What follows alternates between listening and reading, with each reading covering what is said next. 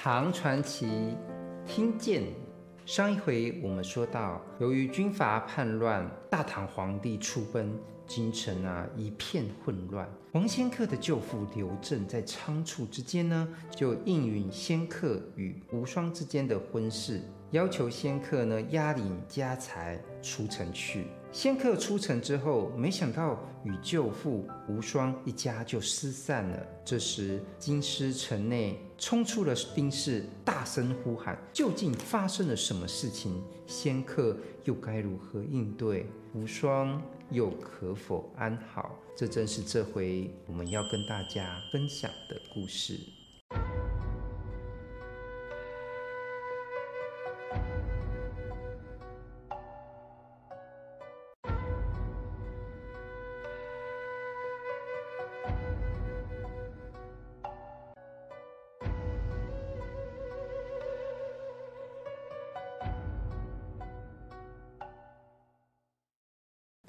冲出城门的士兵大喊道：“说是斩捉使出城，要来捉拿朝廷官吏。”王仙客吓得就丢下了行李跟马匹，只身呢就逃回了襄阳，在乡下就住了三年。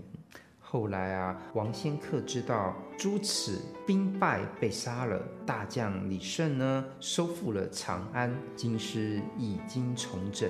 海内太平无事了，便到京城去寻访舅舅一家人的消息。这一天呐、王仙客就来到了新昌的南街，勒住马，不知道该往哪儿去好。忽然就见到一个人在马前向他下跪。王仙客仔细一看，原来呢是之前的家奴赛红。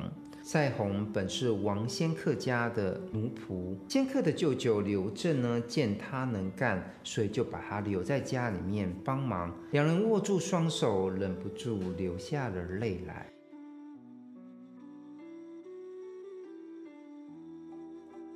王仙客问赛红说：“舅舅跟舅母现在还平安吗？”想不到赛红说：“都在兴化李家中了。”王仙客高兴极了，便说：“那我现在就要去兴化里去拜见他们。”赛红就说：“我现在赎身恢复自由了，已经在长安落了户，买了个小房子。”现在呢，就以贩卖丝织品为生。今天天色已晚，不如郎君你就先到我家住一宿，明儿我们再去见他们也不迟。于是呢，就领着王仙客到他住的地方，招待他吃喝的东西也都非常的丰盛。到了天色暗下来。赛鸿才告诉仙客说：“尚书啊，之前投降朱泚，做了伪官，所以呢，其实他跟夫人现在呢都被处死了。无双呢也被收进了后宫，当了宫女了。”王仙客听了之后，非常悲伤的呼喊哭叫，邻居们都被他的真情所感动了。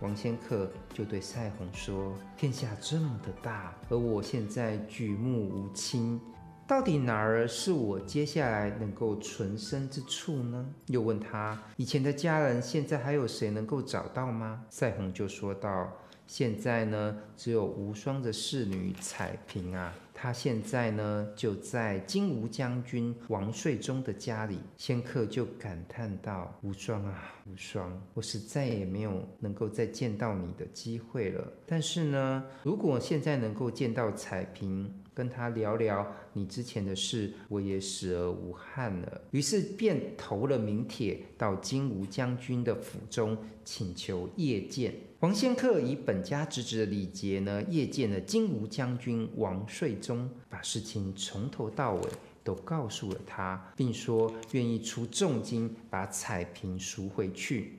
王岁忠因为仙客呢尊敬信任他，来向他求助，而感到非常的高兴，又被仙客对无双的一片真诚所感动，他就拍拍胸脯答应了他。仙客于是就租了一间房子，跟赛红、彩萍就一同住下。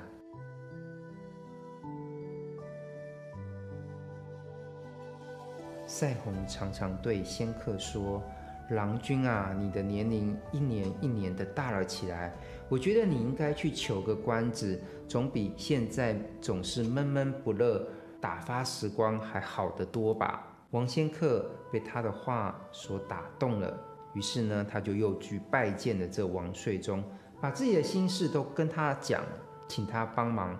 王税中便把仙客推荐给京兆尹李奇运。李奇运呢，根据王仙客之前所获得的官衔呢，就让他以副平县尹的身份呢，去主持长乐驿的事务。过了几个月。忽然有人来报告说：“嗯，有宦官押领着宫女三十人，要到皇帝的陵园去负责洒扫工作，要在长乐驿投宿。”仙客一听到这个消息，灵机一动，他就想到说：“嗯，有一个方法了。”